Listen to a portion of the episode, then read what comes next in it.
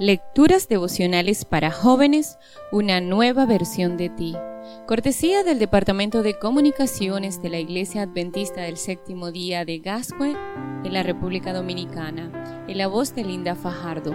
Hoy, primero de marzo, el Decálogo de la Amistad. Proverbios 22:11 nos enseña: El rey ama y brinda su amistad al hombre de corazón puro y labios amables. Enrique Rojas, el reconocido psiquiatra español, se refiere a la importancia de la amistad y sugiere un interesante decálogo para aprender a disfrutar de los amigos. 1. Los amigos son la familia no biológica que hemos elegido. Por eso nos vemos reflejados en ellos y compartimos a su lado los valores de la confianza, el compromiso y la complicidad. Los amigos representan una de las influencias más significativas en la toma de nuestras decisiones. 2. Un amigo íntimo es un tesoro que hay que conservar. No es fácil conseguir esta clase de amistades, de ahí que haya que aprender a cuidar estas relaciones. 3. Para ser amigos hay que interesarse sinceramente por los demás eso conlleva un deseo genuino de ser una buena influencia para aquellos que se relacionan con nosotros. Es más fácil criticar y destruir que comprender y apoyar a otra persona. 4. Hay que aprender técnicas asertivas. Es muy importante aprender a comunicarnos de forma clara para que nuestros amigos entiendan exactamente lo que le queremos decir. Lo cierto es que rara vez nos damos cuenta de que no sabemos expresarnos con claridad. 5.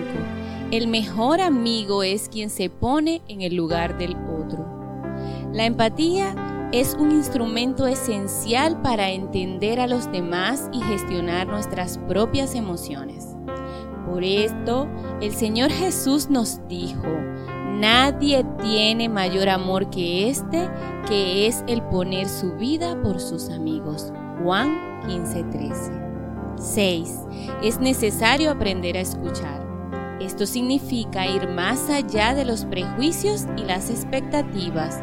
Conlleva un verdadero interés en el otro. 7.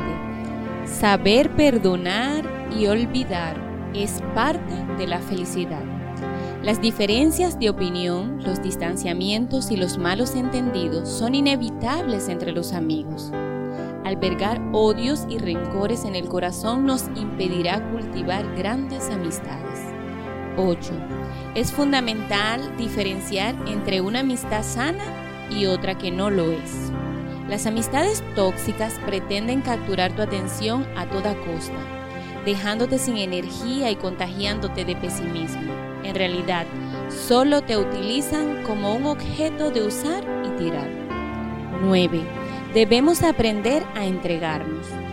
Una genuina amistad exige renunciar a las prioridades personales para ponerlas al servicio de quien más lo necesita, sin que ello signifique dejar de ser uno mismo. 10. La familia y los amigos son nuestros paracaídas. Son vínculos y relaciones que reclaman una gran dedicación. Si están bien construidos, nos rescatarán de cualquier tipo de caída. Pide hoy al Señor que te enseñe a cultivar genuinas amistades. Que Dios te bendiga y que tengas un lindo día.